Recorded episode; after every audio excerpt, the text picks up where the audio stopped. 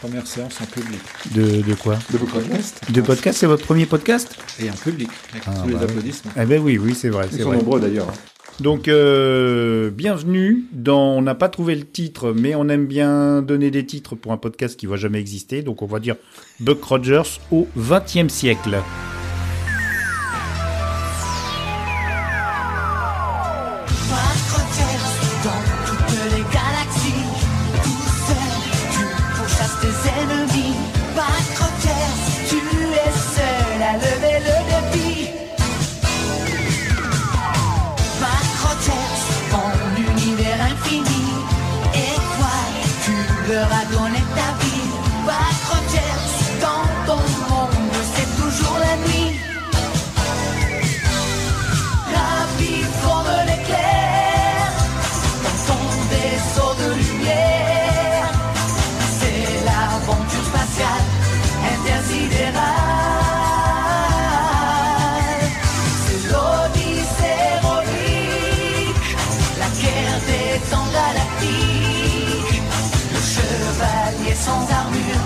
Des temps futurs.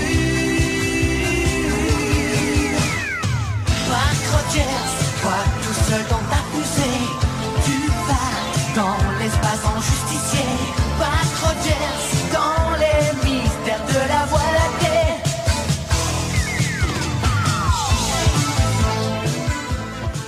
Non, on est au 21e là? 21e. 21e Alors. déjà, tout est faux. hein. Oui, mais alors, il a été tourné au XXe siècle. Il a été tourné au 20e siècle. Je sais pas en fait. Si. Je, je sais pas, j'ai dormi. Non, c'est pas toi. Alors, alors je suis Dany et nous avons euh, les, du- mes dieux geeks. Mes dieux geeks, euh, les gars qui en connaissent plus que, que tout le monde que je connais. Et donc, euh, Ouais. est-ce qu'ils ont des, des, des surnoms ou des pseudos qui veulent. Dran, C'est Dran pour Dranacosaur. Dranacosaur. Voilà, c'est ça. Et toi, tu es No Dance.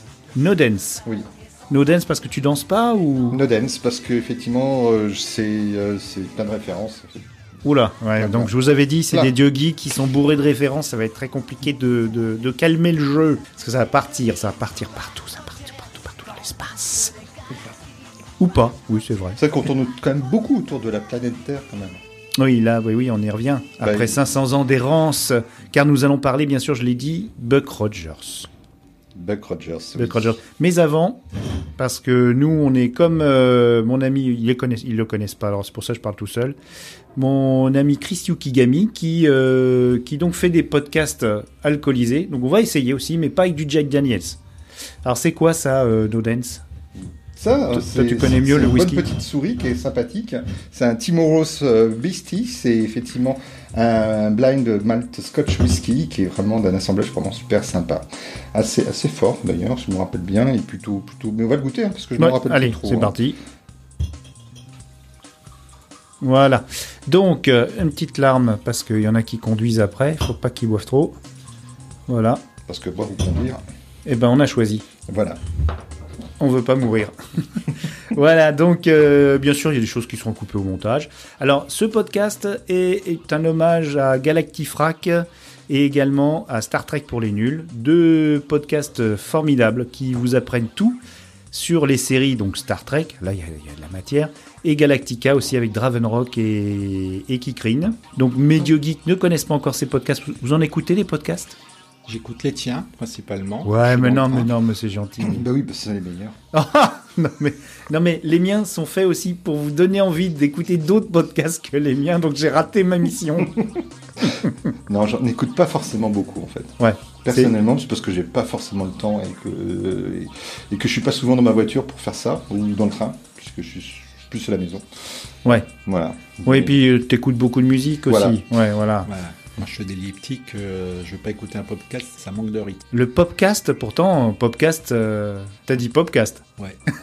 Parce que j'écoute- de la pop. Ouais, ouais. Donc, euh, ouais. Mais il y a, il y a pas mal de podcasts sur la musique. Mais c'est pas le sujet du jour, mais bon, c'est vrai que c'est pas mal quand on a sa playlist. Alors, donc, nous, aujourd'hui, nous, nous allons parler d'une série aussi. D'une série, on va le dire, on- ça, ça a été pour notre enfance, la mienne en tout cas. Bah, disons, disons que oui, j'en avais un grand souvenir avec euh, Battlestar Galactica, qui était euh, du même producteur d'ailleurs. Eh oui, ça a été fait euh, dans la foulée. Dans la foulée, Dans la à foulée. J'avais le meilleur souvenir de Battlestar Galactica en fait. Pour... Le, le- le film qui était sorti en Europe, donc euh, ouais. Ouais. Donc un petit vite fait. Alors il y a, y a quelqu'un qui, qui qui va parler du de, de l'histoire du personnage.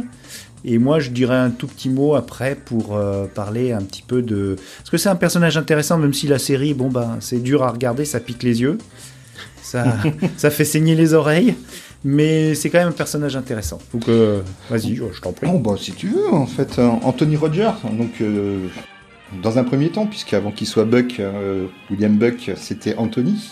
Comment? Anthony, oui, c'était son premier prénom, en fait, euh, Buck Rogers. Dans les, bien sûr, tout ça, on parle bien sûr de 1928 à peu près, donc euh, la, Oh. la date de sa naissance. D'accord. Voilà, c'est un héros de pulp euh, classique, hein, sorti dans les magazines pulp de l'époque, comme Amazing Stories, en fait. Et, euh, Astounding Astounding euh, oui, c'est ça. euh, euh, non, mais je crois que pour le coup, c'était Amazing. C'est Amazing, d'accord. C'est amazing, mais effectivement, c'est la même chose. hein. On était sur des, des petits fanzines qui étaient euh, pas chers, dans un papier de mauvaise qualité, et qui étaient euh, sur des petites histoires en général. Voilà, par des, c'était- payé à la lettre, en gros. Par- ouais. Oui, c'était pas. Et Bah, c'était quand même, le, le- pour le coup, effectivement, le premier héros, quand même, de science-fiction équipé euh, de l'arsenal classique du héros de SF, c'est-à-dire euh, le pistolet laser, les rétrofusées. Il n'y en avait pas avant, tu crois? Bah, il y en a déjà, on va dire, à partir de Jules Verne. Ah oui. si, si tu veux, euh, à partir du moment où on va sur la Lune. Mais je veux dire, le côté effectivement héroïque avec, euh, avec son, son Flamboyant. pistolet flamboyant, pistolet laser volant. euh, non, il n'y en a pas beaucoup avant en fait. C'est Ouais. vraiment un des premiers, premiers archétypes en fait de, de- vraiment de, de- de ce type de héros pulp. Euh, Il y a eu plein de héros pulp euh, à l'époque. On se spécialisait. hein. On avait Tarzan quand même un peu avant qui était sorti, Oui. qui était Oui, oui. typiquement le, le La fantaisie, ouais, beaucoup de fantaisie effectivement. Mais euh, pour la SF, euh, on était vraiment sur un personnage très précurseur avec les Et John- galactiques. John Carter, ça date de quand, ton avis? Alors John Carter, c'est avant. C'est avant, hein, donc c'était quand même un petit peu. C'est c'est avant, mais John Carter, c'est presque un héros, euh, j'allais dire, euh, victorien, quoi. C'est un côté. euh, Oui, il sort de la guerre de sécession. Oh, j'ai topé mon micro, désolé. Il, il sort de la guerre de sécession, il s'endort, pareil. Il est John Carter, il, il a un petit peu la démarche à la Buck Rogers, sauf qu'il va pas dans le temps, il va dans l'espace. En fait, oui, il y a un portail vers Mars, et effectivement, il se retrouve sur Mars, confronté à une civilisation qu'il ne connaît pas, qu'il ne comprend pas, et, et il va en devenir effectivement le héros. Ah, on peut dire ça, ça aurait pu être une des inspirations du- de l'auteur. D'ailleurs, tu te souviens du, du nom de l'auteur de Buck? De Buck Rogers Ouais. oui, ah oui, alors là, c'est c'est Philippe Francis euh, Nolan. Nolan. Voilà, effectivement, euh, pas comme euh, effectivement le réalisateur, mais Oui, j'allais dire pas Oui, de la famille, parce pas de que la famille. sacrée lignée. exactement, voilà, mais qui, qui, à l'époque avait fait, euh, je crois, deux, deux courtes nouvelles hein, sur sur le personnage. Oui, le fameux Armageddon, je ne sais plus quoi. Bah, sur la date en fait 2419, hein, si je me rappelle bien, AD. Voilà. On bouge du micro. Oui, un petit peu. C'est un peu à la, c'est un peu à la bonne franquette. Hein. Voilà, il avait fait une suite après, effectivement, The Airlords of la Anne, si je me rappelle bien. Airlords- Ah oui, d'accord, c'est le titre de la Les deuxième. Seigneurs euh, des airs de Anne. D'accord, oh là là. Voilà, qui date de mars 1929 pour être exact. Westmore Observatory, calling dirigible Chandro. Westmore Observatory. Voilà. Mais C'est un mardi, non C'était un mardi, ouais, c'est ça. C'était, c'était c'était juste avant la crise. Oui, oui, oui. C'était c'était en octobre, non Bah oui, je- je- Novembre, non, je sais plus. C'est le jeudi. 29. C'est le jeudi noir, effectivement. Ah ouais. Donc on est sur sur un peu Donc plus. deux pulps, alors, deux romans. Donc deux romans, enfin deux romans, deux nouvelles, hein, deux nouvelles effectivement publiées.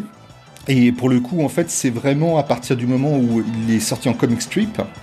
Donc euh, tout, de- tout de suite en fait en 1929, hein, toujours la même année, qu'il est devenu Buck Rogers, avec en prenant vraiment tous les archétypes vraiment du héros. hein. c'est, là qu'il a qu'il a pris euh, tout ce qu'on connaît et même son, son passé en fait, c'est-à-dire le fait qu'il était cryogénisé, etc. Voilà. Ah oui, Puisque c'est un héros cryogénisé. hein. Ah oui. Bah oui. C'est c'est un héros picard, un peu. Oui, c'est ça. C'est-à-dire qu'effectivement, à l'époque, on imaginait que on pouvait euh, voyager dans le temps en se faisant, en se mettant dans un grand congélateur à partir du moment où vous étiez mis à une température très très froide. Voilà, il suffit d'utiliser un micro-ondes et après vous sortiez euh, vraiment à l'aise.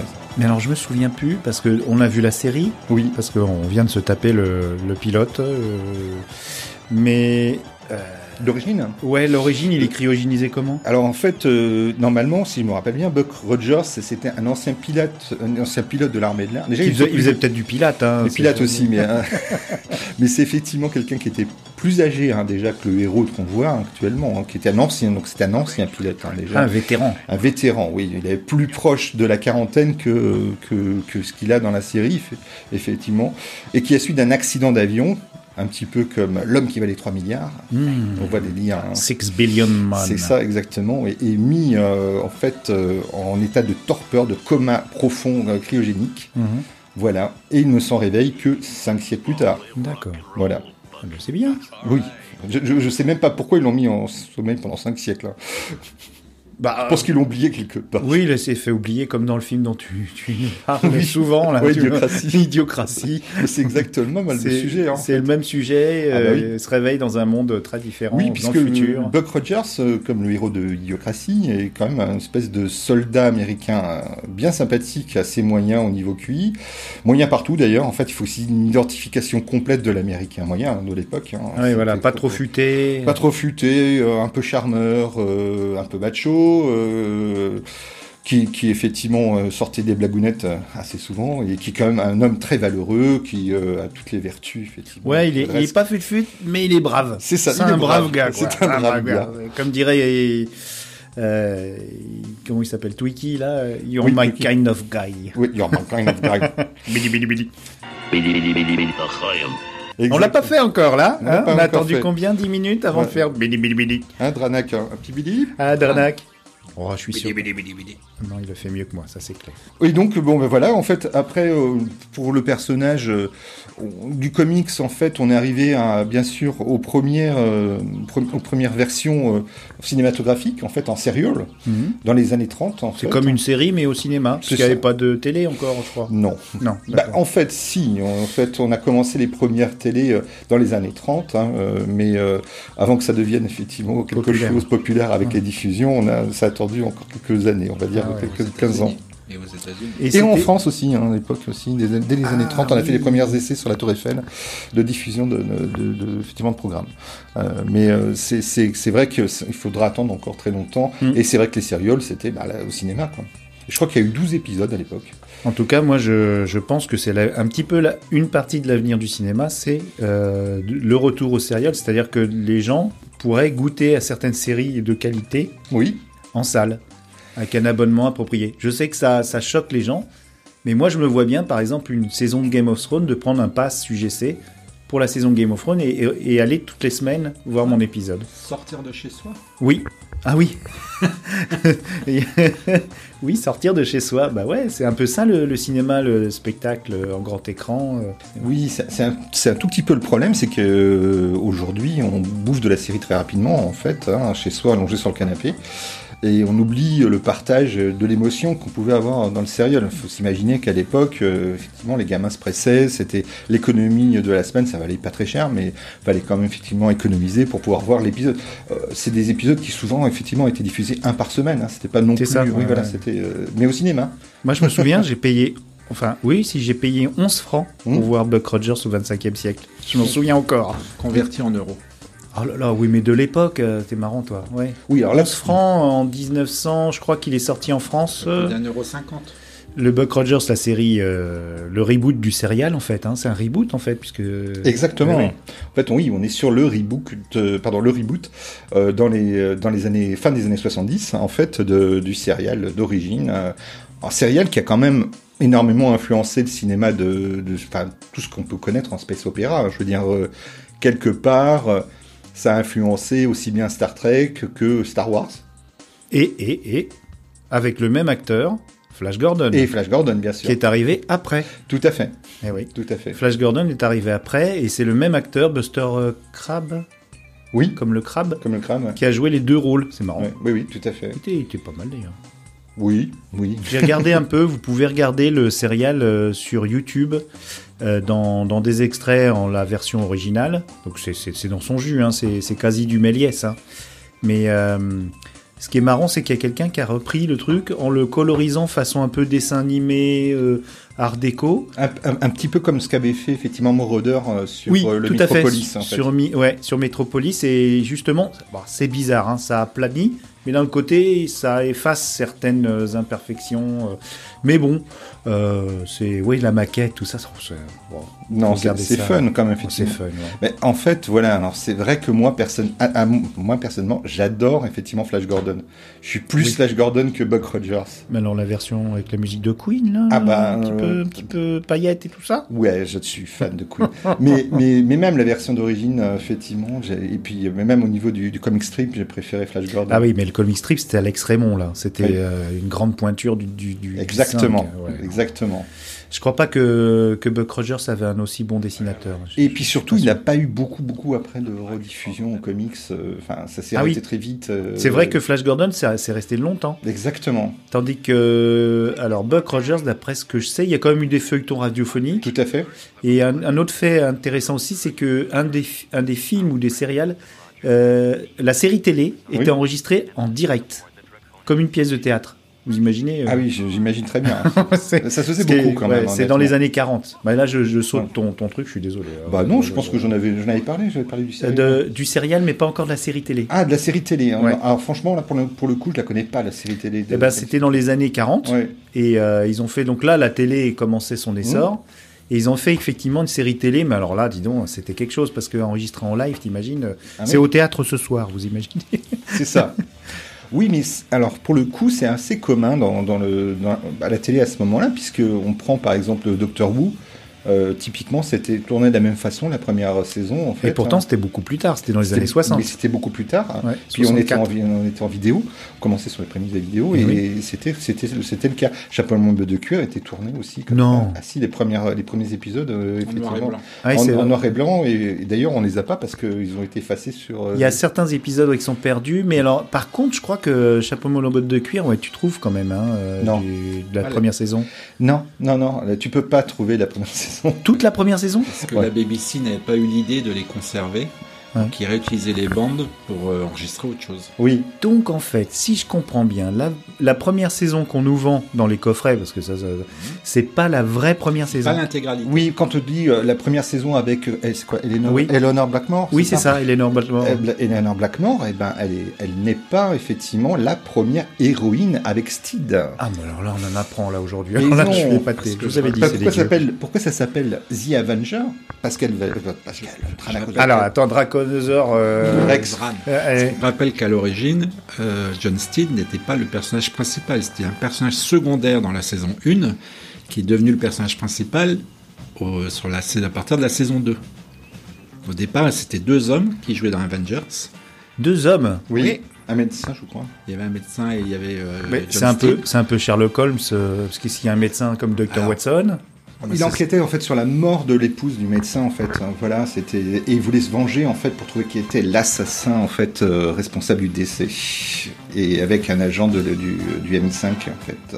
Alors, ça, c'est fascinant parce que j'avais mais jamais entendu parler de l'histoire des Avengers. Pourtant, on en a vu des reportages là-dessus. hein. Comment vous avez su tout ça? Lecture dans les magazines, dans la presse, euh, Ouais. je me souviens plus trop, mais voilà, j'avais ça en tête. Ouais. Ouais, oui, et puis le- l'énorme dossier que j'avais, le bouquin sur euh, les, je sais pas, une boîte de cuir qui avait été édité aux nouvelle édition Oswald, euh, Néo, il y a, dans les années 90, et c'était vraiment la Bible sur. euh, Ah ouais. sur Donc, ça. eh, chers amis, si vous voulez faire un podcast sur des séries télé, il faut lire des livres. Dravenrock l'a très bien fait. Puis alors j'imagine aussi euh, Sissi Imperator pour euh, Star Trek pour les nuls. Il faut lire, il faut lire, il faut lire parce que euh, c'est pas dans les YouTube ou tout ça que tu trouves ça. hein.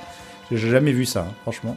Alors donc Buck Rogers, donc la série, tu m'as dit, voilà, les années 40, euh, on n'a pas tout gardé, c'était enregistré en direct. Et le méchant, le méchant c'est important parce qu'il a changé avec le reboot, parce que les méchants à l'époque c'était le péril jaune. Oui, mais ça c'était assez commun en fait, parce que si tu prends euh, aussi bien euh, Flash Gordon, hein, je vous rappelle quand même euh, Ming, qui était quand même l'empereur. euh, Mais oui, mais comme c'était après, ils ont copié. Ils ont copié, mais c'est- c'est un peu l'époque qui voulait que effectivement le méchant c'était un peu l'ombre jaune. J'allais plus loin en fait, euh, Fu Manchu, hein, euh, Fu Manchu, ouais.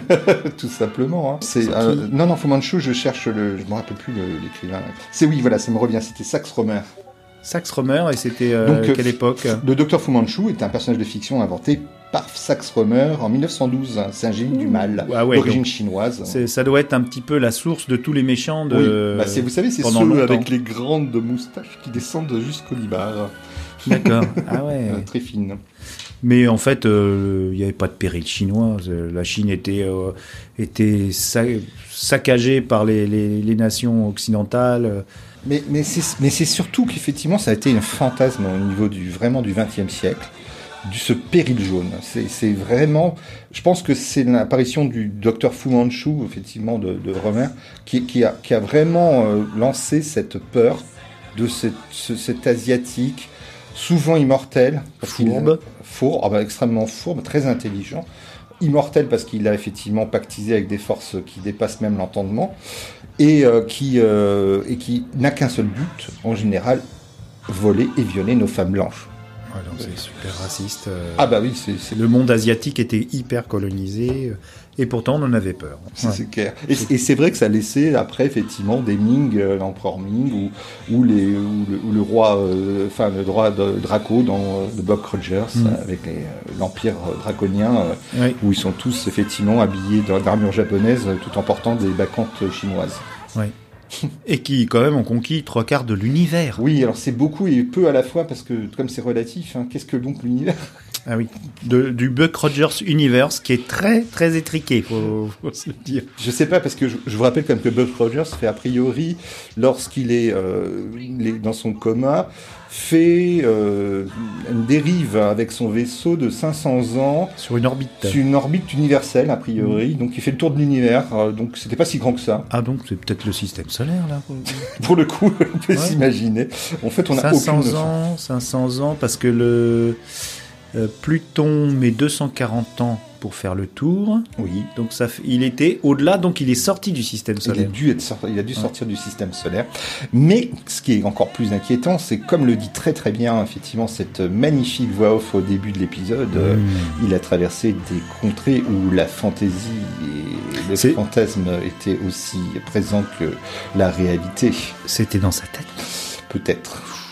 Oh là là, ouais, on sait pas ce qui s'est passé dans la caboche à Buck. Pendant les 500 ans où il dormait, oui, on sait clair. Donc, euh, et puis donc on arrive. Alors, on arrive. Il y a plus rien après les années 40. Non, non, non, Non, tout à fait, non, c'est- non, c'est calme. hein. Bah, c'est faut dire qu'il y avait, euh, il y avait d'autres, d'autres- héros. hein, Mm. euh, beaucoup de héros d'ailleurs euh, de voyage temporel qui, qui aimaient bien massacrer Hitler à l'époque. Ah bon? Oui, Ah ouais? oui, mais c'était assez commun ça. Après la guerre, il massacrait Hitler. Ouais. Ah bah il- en fait Tarantino, il est avec Inglorious Bastards, il est arrivé euh, sur une une longue lignée. euh, Ah oui, oui, mais, mais puis, puis les héros cryogéniques à l'époque, faut s'imaginer, il y en avait d'autres. Hein, je veux dire, c'est là que commencent à apparaître euh, les, les débuts des comics qu'on connaît. Hein, c'est-à-dire qu'on a Captain America, qui est quand même le même, le même cryogénie. euh, je, je- je sors d'une époque. Mais avant d'être cryogénisé, Captain America, il a eu une grosse carrière euh, Oui. euh, de, de, de comics. euh, Tout à fait. Ouais. Tout à fait. Il est ressorti dans les années 60 hein, du coma du.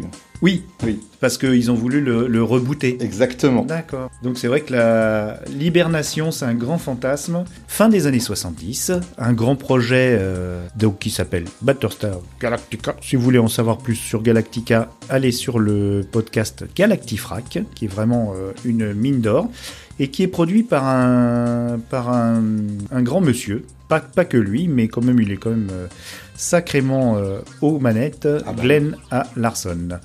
Donc euh, il était avec euh, Belisario aussi, hein, tu m'as dit? Euh, sur Battlestar, il a été effectivement avec Belisario. Et il y avait aussi, je crois, parce que souvent dans les, dans les promos, on parle de, du même, donc de ce même producteur qui est avec lui, donc j'ai pas le nom, bah, c'est super, bravo. Et Leslie Stevens, Oui, et il était aussi sur Galactica aussi, donc je sais Tout à pas, fait. ouais, ouais. tout à fait. Donc euh, toute cette petite bande, donc ils ont eu un succès quand même, c'est pas mal. Ils ont fait, euh, ils ont réussi à exploiter Galactica au cinéma en Europe, pas aux États-Unis. Euh, ils ont pu faire la, la première saison. Ça a eu un succès euh, moyen, mais c'est vrai qu'ils ont ils ont surfé sur euh, sur Star Wars, qui était sorti en 77. C'est même plus que surfer. hein. Je pense qu'ils se sont dit c'était euh, C'était l'occasion. Oui, ouais. Ouais, ouais. facile en fait. On va Donc faire- euh, Disney a voulu sortir son, son long métrage de science-fiction avec le Trou Noir. On en parlera un tout petit peu tout à l'heure. Ah, oui, mon- ça fait rire. Non, Ah mon oui. sujet de prédilection, j'adore. Ah, le Trou Noir. Ah ouais, je suis un grand fan. Du, du film. Hein, Du que- film, Oh, du film. eu peur parce que. Du film. du film. C'est un des premiers films que j'ai vu au cinéma quand j'étais gamin. Ah Ça m'a traumatisé, je pense, à vie. Le trou noir est très sombre. Oui, Pour un clair. film Disney, c'est un film euh, vraiment très sombre. Euh, c'est vrai que je, je pense oui. Par contre, euh, au niveau des concepts et tout ça, même de la construction du film, t'as dû euh, pas savoir où t'étais arrivé. Donc Buck Rogers, Leslie Stevens, scénariste et producteur, donc il avait déjà travaillé sur L'homme invisible, Le Virginien. Alors vous connaissez peut-être pas cette série, mais c'était une très très grosse série euh, américaine. C'est très bien, Virginie. Ah oui, oui, ça a été, euh, fou, ça a drainé énormément de gens, ça a fait commencer énormément de gens. Au-delà du réel, dans les années 70, 60-70, donc c'est quand même, c'était une grosse, euh, une grosse marque euh, qui a bien marché. Et donc avec son comparse Glenn Larson, Glenn Larson, c'est quand même le gars qui nous a donné K2000, Am Magnum, L'homme qui tombe à pic, euh, Quincy avant, ou encore euh, les flamboyants mais oubliables, mais pas oubliés, Manimal et Ottoman. Ben oui, un animal merveilleux. Ah oui, je crois qu'il y a eu 8 épisodes, enfin pas plus, mais tout le monde s'en souvient. Oui, ça passait en boucle sur France 3 l'après-midi. Ah, c'est pour ça, on n'avait pas autre chose à se mettre sous la dent. Et donc c'était un grand bonhomme. Alors, euh, donc pour les acteurs, euh, honneur aux dames, Erin Gray, dans le rôle de la combattante, la colonelle Wilma Dering, est plutôt très bonne en plus. très bonne actrice. Très bonne actrice, oui. Donc elle avait 29 ans, euh, elle avait commencé sa carrière comme top modèle et donc elle a après elle a multiplié des petites apparitions mais euh, en dehors de Buck Rogers, bon, on peut pas dire que c'était une une grande actrice qui a percé, hein, elle a fait des téléfilms de Noël. euh. Buck Rogers est interprété par Gilles Gérard, 36 ans, donc il a une superbe carrière, puisqu'il s'est pas refusé euh, le rôle de Megatronus dans Transformer Robots in Disguise, euh, Mission secrète, c'est le sous-titre. Donc c'est pour vous dire qu'il a fait une superbe carrière. Il a pas non plus Alerte à l'aéroport ou Reptisaurus. En même temps, ça paraît assez normal une fois qu'on a vu un épisode avec lui. Oui, il joue pas très bien. Non, c'est vrai. Ça sent le bon Z, tout ça. Ouais, c'est vrai. hein. Mais il faut dire aussi que Glenn Larson euh, avait trouvé euh, Galactica un petit peu sombre, même s'il avait mis beaucoup de comédie dedans, et euh, il voulait faire encore plus loin dans la comédie. Bon, on, Oui. va, on va pas se cacher, c'est raté. C'est- pas super drôle. Ou alors, il y avait un super second degré, et ce qu'on a vu, ça nous a fait rire, mais ça devait nous faire rire peut-être. Bah, dis- disons qu'on a introduit un personnage de robot. Oui, il y a ça. Pour oui, faire rire. Ouais. Qui, est pas, qui est pas drôle au final. Qui est pas super drôle, mais qui a quelques blagounettes. Ouais, ouais. Voilà. Mais euh, alors peut-être que pour l'époque, effectivement, ça devait être drôle aussi. Il faut se dire Mm. aussi, il faut se mettre. Et puis, je pense aussi le caractère un peu détaché, un peu dragueur, un peu beau, on va le dire, de Buck Rogers, hein, qui devait faire rire un peu gras. Oui, c'est vrai que c'est le principe. Tu l'as dit tout à l'heure. Oui, C'est un type euh, moyen, euh, un peu mais brave. c'est ça. Donc en fait, Gilles Gérard, il jouait bien. Ah ben, c'est-à-dire que le nombre de clins d'œil aux spectateurs et de regards... euh, Et Grillard. gère- ouais, c'est ouais, ça, limite, complices. Vous avez vu là cette blague? C'était, c'est assez impressionnant quand même. Donc euh, tout ça, c'est normal puisque euh, Larson voulait un Burt Reynolds in outer space, une sorte de héros un peu, un peu croquignolet euh, dans l'espace. Dans le casting, il y a pas mal de gens. Alors nous, on a vu que le que le pilote, mais vous vous souvenez peut-être pas que que dans un épisode, on a retrouvé quand même Jamie Lee Curtis. Je vous avais envoyé la petite Oui, vidéo. tout à vous vous fait. un épisode qui est euh, censément inspiré des Misérables. Et oui, de Victor Hugo. Et oui, il y a des épisodes avec des références, hein, mais bon, personne l'a vu, hein, honnêtement. Mais pourtant, Buck Rogers change son nom dans l'épisode pour des raisons diverses, des péripéties, et se fait appeler euh, Jean Valjean. Jean Valjean. Yes. Jean Valjean. Donc c'est l'épisode Unchained Woman. Donc si vous voulez voir euh, Jamie Lee Curtis, elle était déjà super jolie. Donc on a aussi euh, Roddy McDowall, Oui. vous connaissez, hein, parce que il a fait la, La planète des la singes. planète des singes plusieurs. Il a joué euh, César et Cornelius. Donc ça, c'est un petit clin d'œil. Alors là, je vois mes dieux geeks qui me regardent, mais c'est un petit clin d'œil à un podcast qu'ils connaissent pas non plus, euh, qui s'appelle euh, Cornelius et Zira. qui traite de la planète des singes et qui est vraiment excellent. Un petit big up à Dr Zaius. On passe de la planète des singes au casting toujours. Donc dans le rôle du robot super mignon Twiki, on a la voix qui a enchanté tant de dessins animés, notamment de Warner, donc Mel Blanc, qui a fait Bugs Bunny, enfin tous les personnages. Hein, vous l'avez bien entendu. Ah, Ils oui. ont insisté pour Oui. voir la, VF, mais moi j'ai pas voulu. du coup, euh, ils ont pu voir la, ils ont pu entendre la voix de Mel Blanc. On a aussi Gary Coleman. Alors ça vous dit quelque chose, Gary Coleman Tu, tu oubliais de l'acteur qui jouait quand même Twiki. Donc Félix Zilla, il a joué dans Star Wars, Star Trek, La planète des singes, La famille Adams, la, la série télé en noir et blanc, Il jouait surtout, effectivement, le cousin. Le cousin machin. Le cousin machin. dans La famille lui. Adams. Ouais, ouais, lui. c'était c'était lui. La Qui est toujours en vie, hein, d'ailleurs. Oui, il a fait une carrière, lui, qui est plutôt sympa. Gary Coleman, c'est Arnold et Willy. Voilà. Donc il joue le rôle d'un président d'une planète lointaine euh, qui a lui-même euh, 493 ans, mais comme Buck Rogers. En fait, c'est un surdoué de l'époque de Buck Rogers qui a lui-même été aussi congelé. Qu'on retrouve euh, toute la bonne humeur. Euh, Il était là aussi pour amener un effet comique. Et il a été là pour deux épisodes, donc c'est quand même pas mal. hein. Ouais, ouais, tout à fait. On a Jack Palance qui Oui. passera une tête de vilain. Ouais, Norman, une belle tête de vilain, elle a fait un paquet. hein. Et on a également, alors là, ça c'est un acteur euh, quand même incroyable qui s'est amené donc euh, à 71 ans et qui est venu dans le rôle euh, dans le rôle de commandant euh, Gordon puisqu'il s'agit de Buster Crabbe qui avait joué donc euh, dans Oui, les céréales. dans l'origine, effectivement. Donc il est venu, il est venu jouer euh, ce rôle.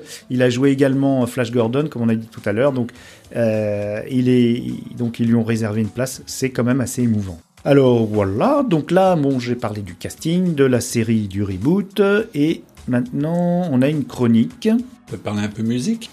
Puisqu'en fait, effectivement, en regardant, en regardant le pilote, on se disait euh, que les, génériques de fin n'étaient pas celui qu'on avait connu en France. Et pour cause, puisque le, le compositeur s'appelait Stu Phillips, très connu, de, qui était un pote de Glenn Larson, je pense, puisqu'il a fait notamment euh, le générique de K2000, Night Rider. Et en fait, le générique de fin, la chanson qu'on entend sur l'épisode pilote, qui n'a rien à voir avec la version française, c'est une chanson euh, assez insipide. Et puis euh, limite chanter faux. Hein. limite chanter faux. Euh, en France, dans les années 70, qui chantait tous les génériques dans les années 70 Noam Noam, exactement. Oh. C'est Noam qui chante la version française de Buck Rogers. Voilà, c'était le, le petit euh, clin d'œil sur euh, une certaine époque révolue. Petit fun fact aussi, c'est que les producteurs de séries comme ça, notamment Roddenberry, avaient les dents vraiment longues au point que ils arrivaient à mettre un petit peu de texte sur les génériques et ils s'en appropriaient le- les droits. Ce qui fait que hum, le générique de Star Trek, il a fait mettre euh, enregistrer une version avec du texte et c'est pas que le, le cœur là, ouh, et il a fait mettre un petit peu de, de- de texte complètement idiot, hein, mais on s'en foutait. C'était juste pour récupérer les droits. Donc il s'est, il a piqué les droits pendant des années. Et je crois que Larson a fait pareil. Il a voulu faire la même chose pour récupérer de l'argent. Alors euh, c'était pas forcément pour l'enrichissement per- personnel, non. C'était aussi pour euh, pour amasser de l'argent pour euh, faire des projets, d'autres projets après. Mais ils n'avaient pas l'idée du merchandising encore à l'époque. Non, malgré que ça, Ça, commençait à bien marcher pour Star Wars quand Mais même. c'est George Lucas qui a eu l'idée du merchandising, Mhm. effectivement. C'est venu par la suite. Mais j'ai pas souvenir de merchandising sur euh, Buck Rogers. Justement, j'ai entendu hier même, parce qu'il existe un podcast sur Buck Rogers en ang- euh, anglaise où il décrypte chaque épisode l'un après l'autre, qui s'appelle euh, Buck Rogers is my euh, life coach. Donc Buck Rogers, c'est mon, mon, vie. mon coach de vie. Et donc c'est assez marrant, euh, c'est compréhensible, hein, c'est de l'américain, mais c'est compréhensible si vous tâtez un petit peu d'anglais. Et donc il expliquait que euh, y a eu très peu de jouets, à tel point que le, le, le- le fan qui, qui, qui parle au micro euh, se les fabriquait lui-même. Donc euh, ça c'est quand même un monde, c'est que le, le fan est obligé de se fabriquer ses propres jouets. Alors, je vais intervenir quand même là-dessus, parce que c'est étonnant, parce que c'est pourtant le premier jouet de vraiment merchandising euh, Buck Rogers qui est vraiment fait fureur euh, aux États-Unis. Et il y en a pas eu beaucoup. Eh ben si, mais en 1923, Ah oui, d'accord. Je parlais du, de l'époque 70. à la ouais. sortie, effecti- euh, la sortie de- des premiers romans et puis après des, des- des comics euh, dans un premier temps, était sorti le fameux pistolet laser qui était Oui. le super gadget à offrir à tout garçon américain pour Noël, hein, qui était effectivement une, une réplique de son pistolet laser. Donc dans les années 30. Dans les années 30, oui. Ah ouais, donc c'est il a inventé le, le, Eh ben oui, le pour coup- merchandising, ouais. Pour le coup, oui. Donc parce qu'on sait que George Lucas voulait adapter Flash Gordon, était un fan de Flash Exact. Gordon, mais au final, Bah, au final, quand même, il faut s'imaginer que George Lucas, il a quand même pompé Buck Rogers aussi, Bah oui. beaucoup. Euh, même si euh, la série des années 70 repompe, repompe de, allez, ouais. Mais c'est de bonne guerre en fait. mais c'est de bonne guerre parce que, par exemple, tout simplement, on va prendre euh, nos, nos, nos, nos, nos personnages, j'allais dire, de méchants. Euh, on a les Stormtroopers dans Star Wars. Mhm. qui sont, je vais dire surtout à l'écriture, quand, quand George Lucas les décrit dans son scénario, ni plus ni moins que des samouraïs, hein, je veux dire en armure. Pour le coup, effectivement, dès euh, l'origine, en fait, dans Buck Rogers, ce sont des samouraïs galactiques, les méchants, euh, l'Empire euh, draconien. Donc, donc on est sur quelque chose qui a- va chercher dans des références qui s'auto-alimentent, en gros. Bon, Déjà je- dans le comics, donc on avait un, un look qui était euh, asiatique, euh, asiatique, et- asiatique, et- un, mélange euh, entre la Chine et le Japon, on savait pas trop finalement, c'était un peu mélangé les deux. D'accord. C'est vrai que là, on n'a pas bossé, on n'a pas bossé Flash Gordon, Oui, donc parce que je sais pas si dans Flash Gordon aussi, mais il me semble pas hein, Euh, que les gardes étaient aussi. euh, Non mais Flash Gordon a un, un- un monde beaucoup plus riche. Euh, je rappelle que sur la planète, il y a au moins quatre ou cinq peuples qui sont très différents entre les, les- ceux qui volent, les hab- les habitants des arbres, etc. Donc en fait, c'est déjà très diversifié. Quoi. Alors que bon, sur Buck Rogers, on, on a une race extraterrestre qui possède les trois quarts de l'univers, mais bon, à, pa- à part ressembler à, à des Chinois, sont très humains. Ouais, donc euh, ouais, on, on le cite pas assez souvent le, le- le Buck Rogers comme influence de George Lucas, mais on devrait lui rendre honneur euh, de ce cas-là. Alors Georges Lucas va dire qu'il a plutôt s'être inspiré du euh, château de l'araignée hein, de, Ah oui. de, de Kurosawa, De Kurosawa. de Kurosawa pour effectivement écrire le, le scénario de, de Star Wars. Mm. Puisque c'est ça en fait, hein, si vous prenez château de l'araignée, euh, c'est euh, un, Jedi, un Jedi, Un samouraï. un samouraï effectivement rebelle qui décide effectivement d'aller sauver la, la fille de son Bushido qui est emprisonnée dans un château et il va organiser avec un groupe de mercenaires son évasion. Mais il n'y a pas de, de, concept d'empire qui veut, qui veut faire tomber ce genre de choses par contre. Non, Voilà donc. non mais c'est juste euh, effectivement sauver la princesse. c'est Après tout, classique, hein, c'est assez classique. hein, ouais. Voilà. Il n'y a, que ça qu'on a envie de faire, sauver la princesse ou le prince. euh, C'est selon. euh, ah, voilà. Oui, Hein oui, tout à fait. hein. Pour- Ok. Et alors, eux, au niveau, donc on a vu un petit peu la musique, euh, Noam, c'était très bien, c'est vraiment, euh, c'est dans son jus, hein. C'est pas le meilleur euh, qu'il ait fait. hein. Est-ce qu'il en, a fait un- est-ce qu'il en a fait un bon? Là, on a perdu 150 auditeurs. non, mais c'est dans son jus, quoi. Faut, faut le voir Oui, avec. les années euh, 70, c'est ce que je disais tout à l'heure. euh, C'était le, le chanteur à la mode en France pour tous les génériques, puisque aucun artiste ne voulait chanter les chansons de générique à l'époque. On est allé chercher Noam qui parlait à peine français, Ah oui, c'est vrai, il chantait en, en phonétique. en phonétique, voilà. On l'entend très Comme bien Mike sur le générique de Goldorak, Il a un petit accent, mais bon. petit accent. Mais en fait, il parlait pas français. Pas au début. Comme Mike Brandt, alors. Exactement. All set to go, Twiggy? It's Buck Rogers. He's out of this world. Put on your cars, you backgammon boards. Lucky Buck is back. The one and only genuine American space hero, loved for generations.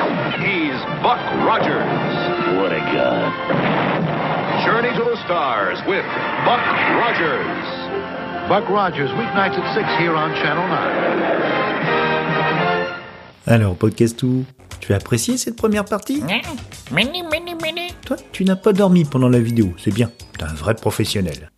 J'ai été ravi de te présenter Draconosaurus, euh, j'arrive jamais, et Nudens, ça c'est plus facile. Nous poursuivrons, dans le prochain épisode, notre exploration du 25e siècle vu par le 20e, le rétrofuturisme de Buck Rogers. Vous aurez l'occasion de gagner le superbe coffret DVD intégral de la série.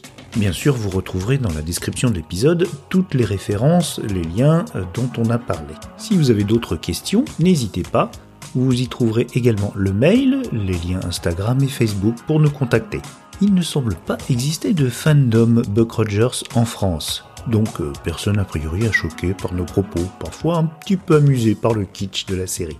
Une petite question? Allez, un petit jeu quand même.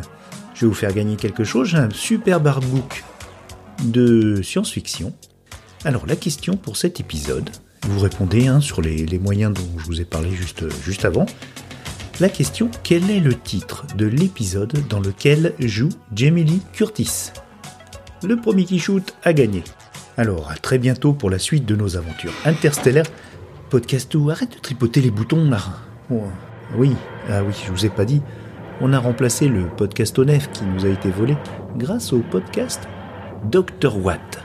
Ils nous ont donné, enfin, disons que ils ne le savent pas encore, mais on a récupéré les plans d'un Tardis, le vaisseau du Docteur Who. Sauf qu'on n'avait pas toutes les feuilles du plan, donc on a construit quelque chose qu'on pourrait appeler plutôt un retardis. Ça, ça voyage dans le temps et l'espace, mais avec beaucoup de retard.